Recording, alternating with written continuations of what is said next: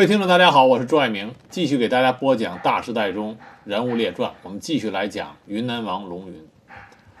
龙云呢，我可能会多讲几集，为什么呢？因为讲龙云讲到抗日战争期间他的表现以后，它涉及到我们全国抗日战争几个重要的组成部分，包括滇缅公路，包括驼峰航线。那么还有关于迁到云南的西南联大。最敏感的一件事情就是关于汪精卫投敌这件事情，这些都是当时全国进入到抗日战争以后的重要组成部分，所以我希望呢给大家尽量的多讲一些。那么有兴趣的朋友呢，可以根据我讲的进一步去挖掘史料，那么自己进行思考和了解。一九三七年七月七日，全面抗战爆发。那么七月十七日呢？蒋介石在庐山发表了著名的讲话：“如果战端一开，那就是地不分南北，年无分老幼，无论何人，皆有守土抗战之责，皆应抱定牺牲一切之决心。”中共中央在七月八日也发出了中国共产党为了日军进攻卢沟桥的通电。八月中旬，蒋介石在南京召开国防工作会议，那么龙云就接到了蒋介石的电令，要他迅速到南京参加最高的国防会议。八月九日上午，龙云在昆明乌家坝军用机场登上了飞往南京的飞机。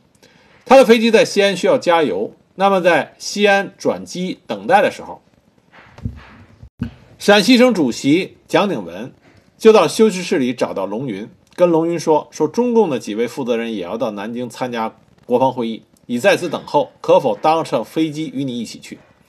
龙云当时听了以后稍加愕然，马上就问：“不知是哪几位？”蒋鼎文当时回答说：“是朱德、周恩来和叶剑英。”那龙云就说：“那没有问题，因为朱德和叶剑英是我在云南陆军讲武堂时的同学。周恩来虽然是第一次见面，但我也久仰大名，我们一起去好了。”那么双方一见面以后，一见如故。那么这一路上，朱德、周恩来、叶剑英和龙云除了叙旧之外，就免不了谈到了抗战前途以及对抗战的看法。抵达南京之后，龙云住进了位于北极阁的宋子文公馆。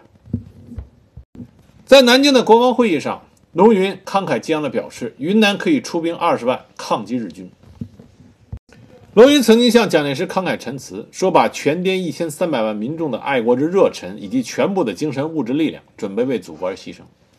那么，在南京召开国防会议期间，龙云也和朱德进行了深一步的交流，双方对于抗日战争的走向以及具体的军事上的如何操作，都交流了看法。双方面的关系呢进一步密切起来，尤其是朱德当时给了龙云一本密码本，至此龙云就和中共延安建立了联系，用的就是这本这本密码。那么，龙云对于中国共产党的很多看法也发生了转变。他开始接触并且了解中国共产党所倡导的抗日民族统一战线的原则和方针。在国防会议上，龙云被任命为第三预备军司令长官。国防部作出决定，云南滇军出兵二十万，力主抗日。同时，龙云还向蒋介石主动请命修筑滇缅公路，打通抗日的国际通道。八月二十二日，龙云回到昆明。回到昆明的龙云用了只用了二十八天，也就是一九三七年九月九日，龙云的滇军誓师乌家坝，首批第六十军四万余官兵浩浩荡荡步行一千多公里到达长沙集结，奔赴当时的抗日前线台儿庄。滇军六十军在台儿庄也是气壮山河。滇军有一个传统，战必验伤，前面有刀剑伤者讲，背后有刀剑伤者刀砍其背。所以滇军在和日寇作战的时候，经常是没有一个人胆小退却，没有一个人怕死逃跑，经常是整营、整连、整排的死战不退。幺八四师师长张冲曾经在誓师大会上说过。我们幺八四师绝不贪生怕死，做脊背挨子弹的逃兵，谁给老祖宗丢脸，军法不饶。那么，关于滇军在外抗日的英勇事迹，我们在后面讲具体的滇军将领，像卢汉、啊曾泽生他们的时候，我会给大家具体的讲滇军在外的作战。那么这里呢，我们主要来谈一谈龙云对于滇军滇军抗日和云南抗日的主要贡献。那么首先来谈一下，为什么龙云能在短短二十八天之内就把滇军六十军的精锐集结起来，开赴前线？这是龙，因为龙云在治滇的时候，他的思路也是注重于后备役的培养。这点上，他和新贵系的想法比较接近。云南坚持实行地方自治，将滇啊滇农啊按照常备队、预备队、后备队的编制，常备队集中训练、脱产服役、定期轮换；预备队平时务农，战时听其调遣，势力逐渐强大。而且龙云在治辖啊治理他云南的时候，对佃农采取的比较温和的政策。对常备队不仅发给优厚的薪饷，而且在租种田地方面也给予减租减压的优待。而且对于为其服役的苗族和其他的少数民族，不但付给不菲的食物，还送其子女到传教士学校学习民族语言。云南的自卫队是属于县政府的部队，区县大致有一个中队，其兵员的多寡是县区的大小以及贫富而决定。云南政府将全国的啊全区内的各中队合编为十几个保安营。云南少数民族众多，所以民风尚武。二战期间呢，何应钦曾经跟龙云说过，说人民的枪太多了，不能让其任其发展，想要收缴云南自卫队的枪支。那么龙云答复他说，他们又不拿政府当敌人，我不需要接受他们的枪支，能自卫总是不错。所以云南。无论是二战之前啊，就是抗日战争之前，还是抗日战争之后，在民间啊，枪支流落了很多。另外，在龙云上台之后，他治下的云南通过多种政策的方式，基本上实现了保甲制度。按照制度，保长将保内十八岁至四十五岁的男子编为本保壮丁。依次逐级类推，乡镇编有乡镇之壮丁队，区则有区之壮丁队。那么壮丁队编组完毕之后，授予有关军事方面的各种知识技能，以期成为民众武力。保甲完善，能使全民皆兵，内而自卫，外而抗敌。也就是说，严密组织，以固编为，这是云南保甲制度的主旨。这种制度极大地提高了云南当时后备役的组成和数量。这是为什么滇军能够迅速地集结出六十军，而六十军无论是从数量还是兵员质量上来说，在当时的中国军队里边也是上乘之选。当然，六十军呢在台儿庄当时伤亡很大，并且在之后参加武汉大会战又一次遭受到比较大的伤亡。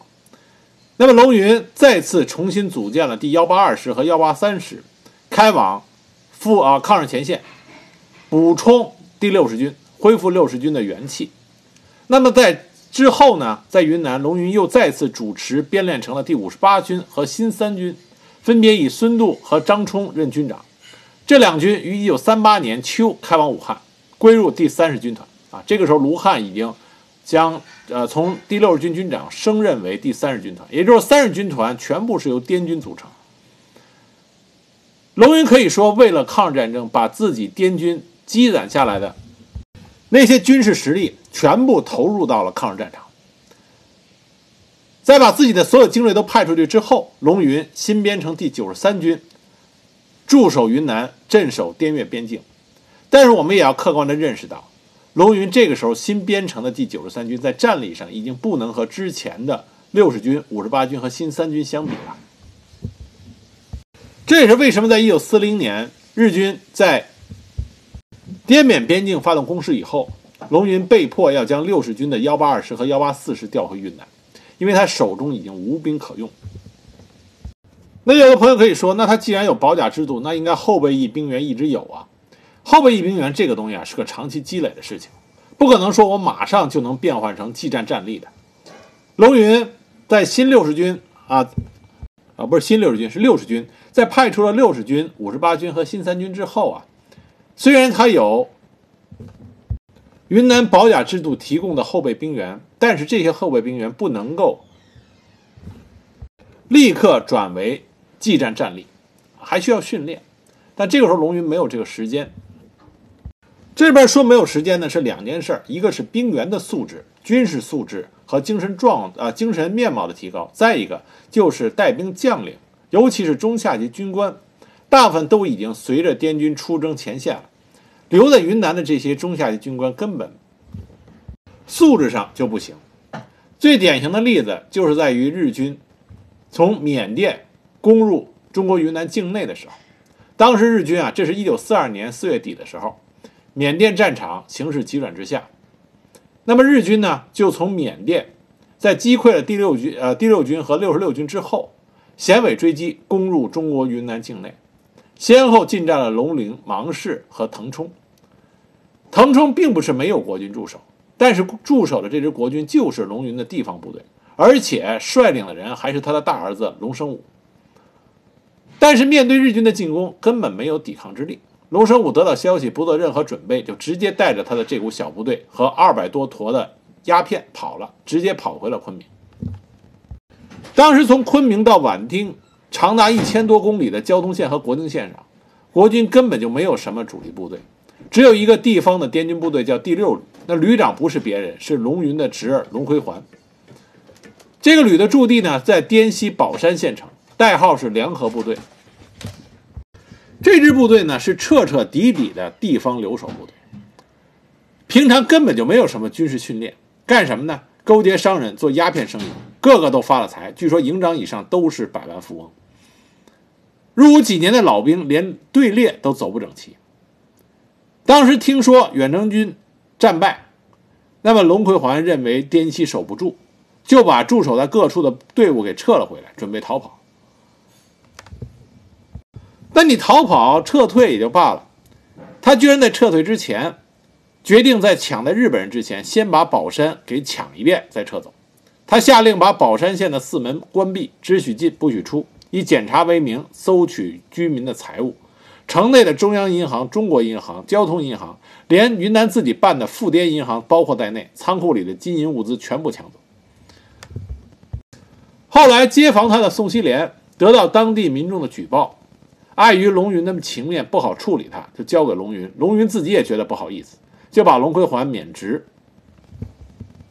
那么滇西有没有抗日军民呢？有，谁呢？是龙云委任的，啊，当时的腾腾冲县县长叫张问德。这位老先生在日军攻打过来的时候临危受命，担任了腾冲县的县长，率领着腾冲县滇西的抗日军民。与抗日的部队预备二师一起，开展了抢运物资、救助难民，成立联合抗日中学，建立抗日干部训练班，恢复乡镇组织，协助抗日部队开展游击战争等活动，形成了滇西各族人民抗日抗啊抗日统一战线。那么，真正在滇西抵抗住日军的进攻，守住怒江防线，守住汇通桥，英勇阻敌的是谁呢？是宋希濂。那么关于宋希濂的事迹呢？我们后在后面在专门讲宋希濂的时候会具体提到。但是这里面说到这件事情的原因，是因为想告诉大家，当时龙云啊已经把云南所有的有力部队全部派出去了，留下来的这些所谓地方留守部队啊，相对优秀的龙云还要用去去保护和督工监工滇缅滇缅公路。真正能够在地方留守的，都是非常不堪的地方武装。这并不是龙云之错，只是龙云力不能及。那么说完滇军，我们来说说龙云。我认为龙云对于抗日战争最伟大的贡献，也是云南军民最为啊对抗日战争最伟大贡献，这就是滇缅公路。滇缅公路是人类公路修筑史上的一次壮举和一个奇迹。作为中国人，我们都应该记住滇缅公路。这个伟大的工程，滇缅公路是我们抗日战争的呃抗日战争一个重要的生命线，而滇缅公路的建成也让世界上的很多人对我们中国人刮目相看。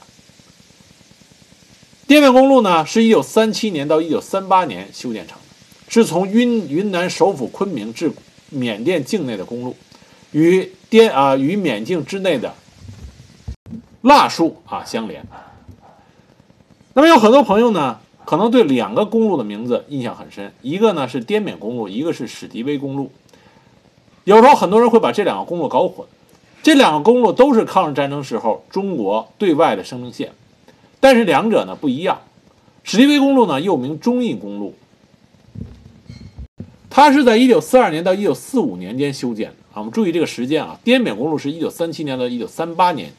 这是它主要修建期，我们下边会说到真正的滇缅公路修建的时间应该怎么算。那么史迪威公路，也就是中印公路呢，是一九四二年到一九四五年。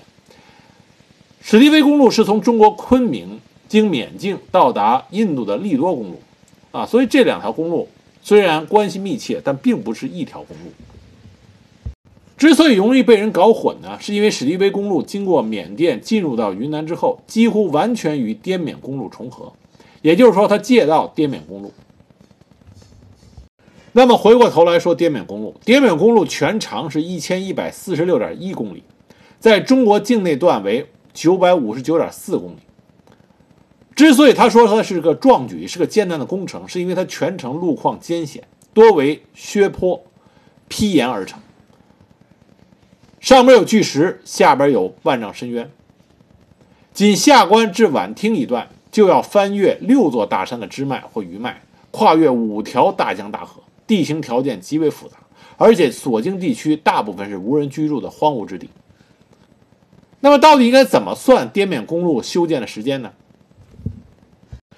那么，一般说法呢是说，从龙云在南京国王会议上请缨要修建滇缅公路，并且得到国民政府批准，他回到云南以后，立即组织实施。一九三七年十一月确定了线路，十二月征工赶修，到了一九三八年八月三十一日就全线通车，随后又进行了改善和加固，八个多月的时间修成了这条公路，认为是世界历史上的奇迹。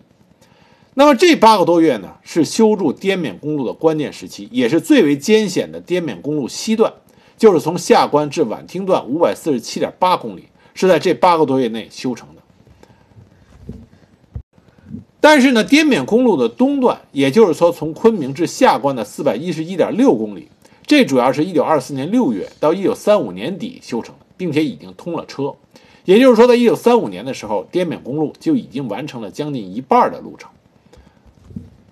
也就是正确的说法，滇缅公路是从一九二四年六月开始修建，到一九三八年八月全线通车。事实上，一共花了十四年零两个月。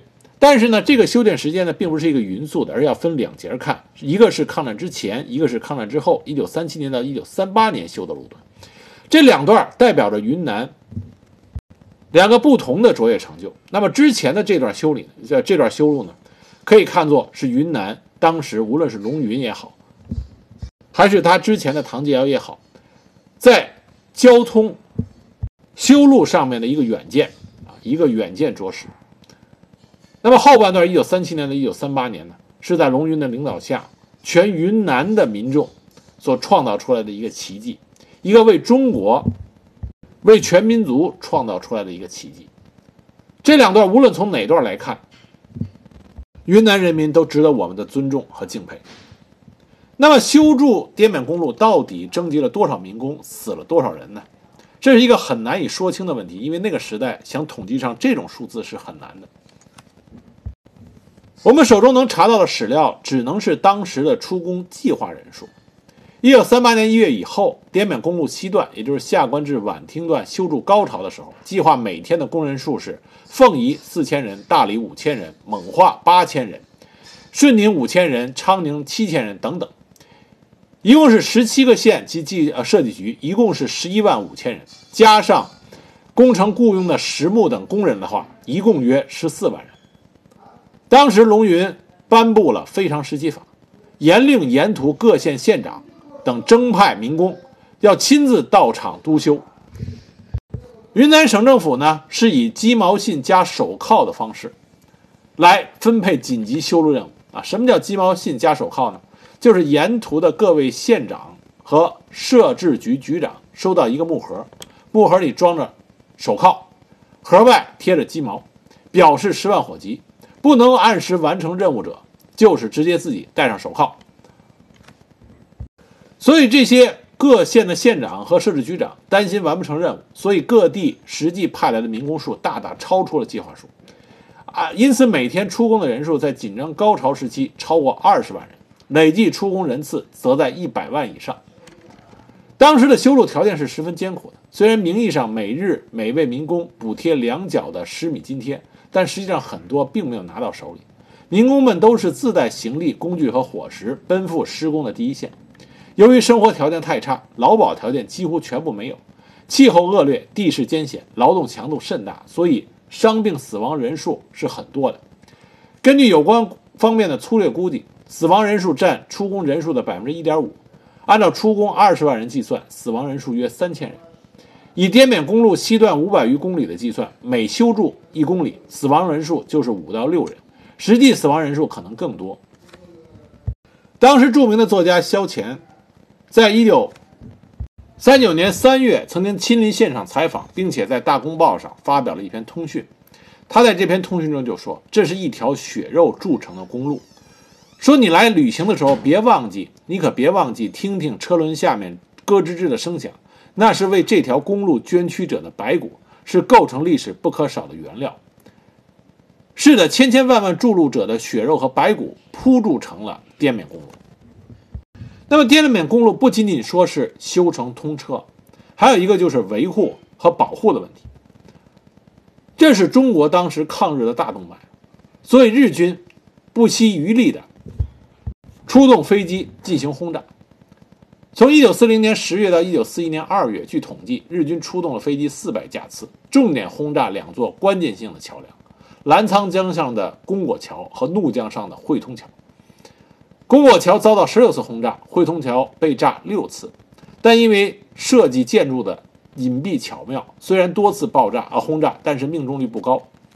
但是在一九四零年十月二十八日和一九四一年一月六日，汇通桥和公果桥先后被炸中。当时日军得意忘形，说滇缅公路已经被炸断，三个月内没有通车的希望。但就是中国的工程技术人员和广大的民工，置生死于度外，群策群力。顶着敌人的轰炸，随炸随修，两桥被炸二十多次，但是直至一九四二年五月日军占领滇西时为止，除了英国政府当时封锁了滇缅公路三个月以外，使得公路无法通车。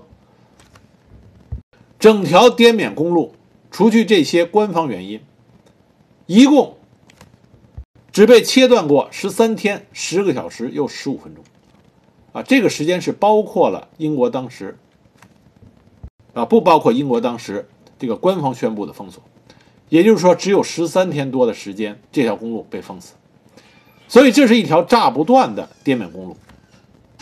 那它代表的也是炸不垮的抗日精神。滇缅公路在当时是一个壮举。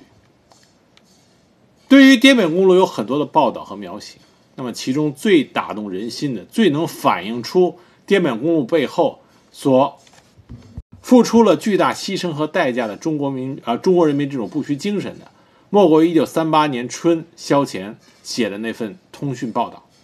有兴趣的朋友可以读一下他的全文。每次我读的时候都是热泪盈眶。在这个文章里边，萧乾将那些筑路的中国民众、云南民众称之为罗汉。我给大家读一些这里边的选段。比如说，他写道：“千千万万筑路的罗汉们，秃苍脑袋上梳着小辫儿，赤背带草笠的，头上包巾，颈下拖着葫芦形瘦瘤的，捧着水烟筒的，盘坐捉尸的，扶着铁镐呃铁镐的，一个个站在路边或蹲在山脚，定睛地望着。罗汉们老到七八十，小到六七岁，没牙的老敖，花裤脚的闺女。”当洋人的娃娃正在幼儿园里拍沙土玩耍时，这些小罗汉们却赤着小脚板，滴着汗粒，吃力地抱着只簸箕，在这些国防大道的公路上添土呢。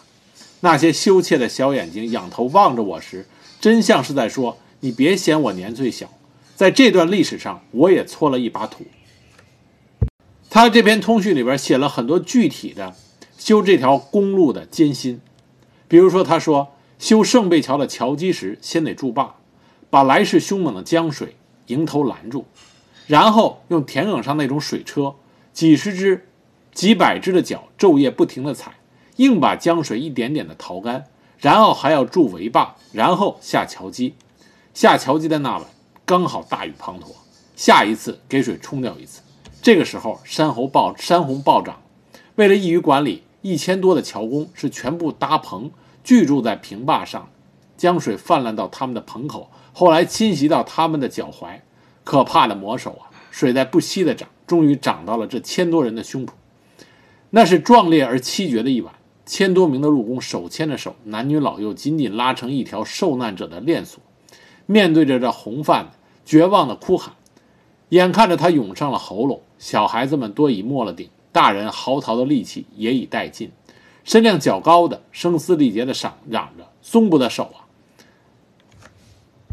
半夜水退了，早晨甚至太阳也冒了芽。可点查人数的结果，昨夜的洪流卷去了六三四十三十四个伙伴。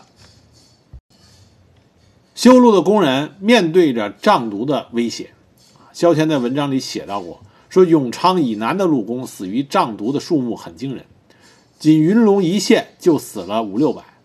筑梅子京石桥的腾越二百石工只有一半的生还。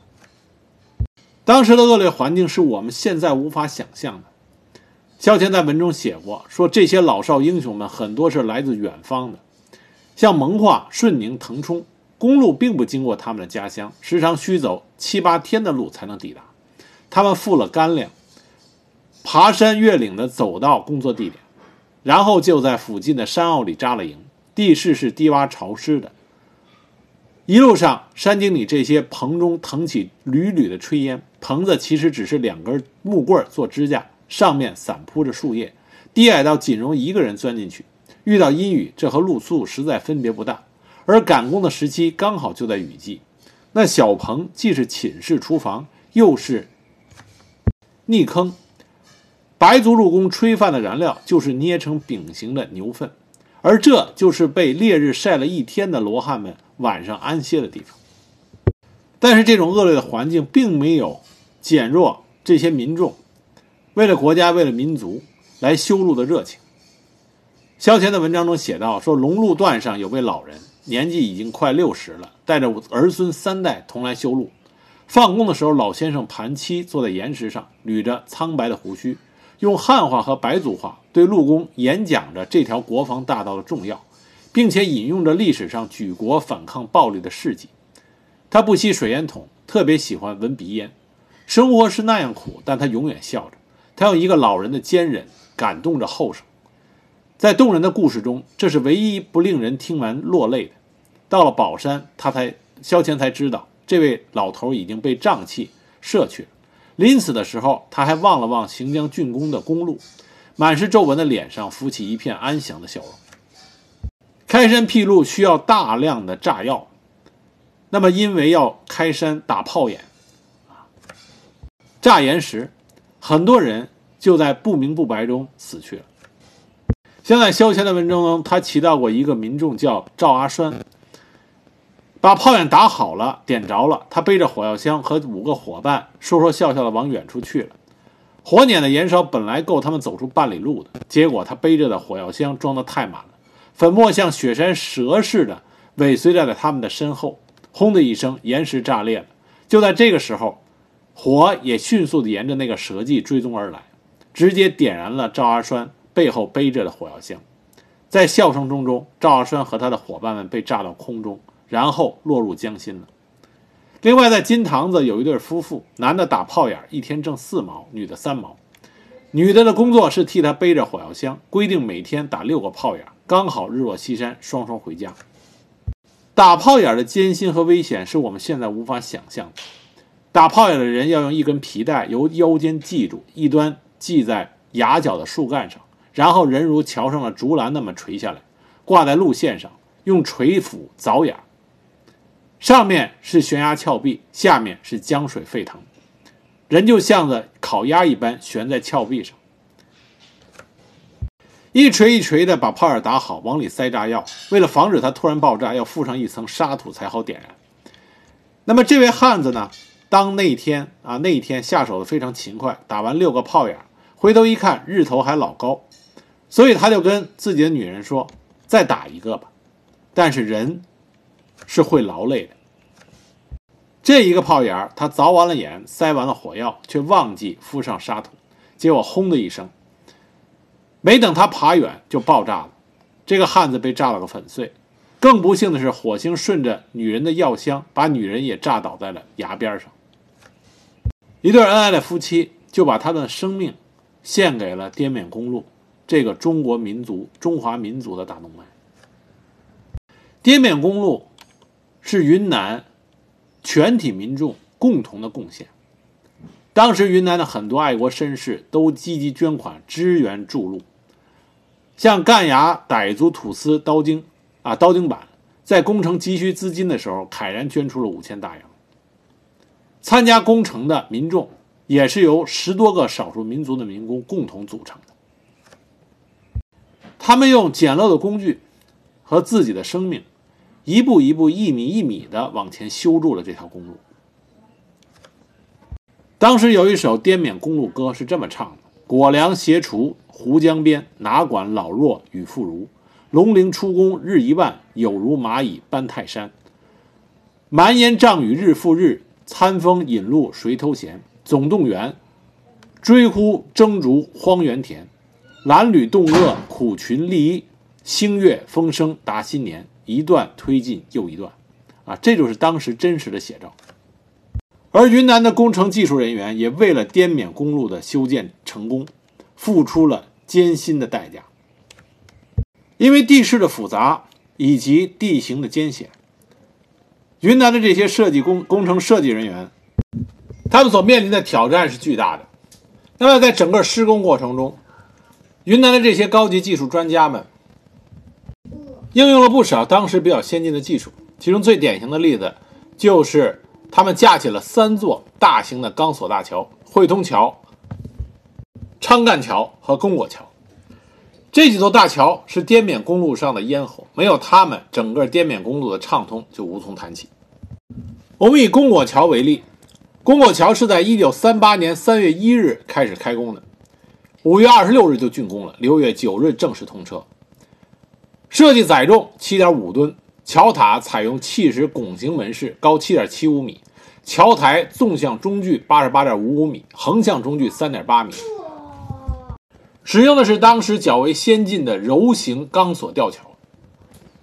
那我们都知道，钢索啊，那种吊桥用的钢索非常重，也非常长，而且你不能够切断分运。当时怎么运的呢？他们把钢索成盘的展开，每隔四米绕成一个直径约一米的圆圈，然后用铅索扎紧，从圆圈内插入抬杠，两个人前后抬一圈，一根数百米的钢索就是用这种一条龙的方式从国界。起啊，从国界开始，沿着崎岖的山路运至江边。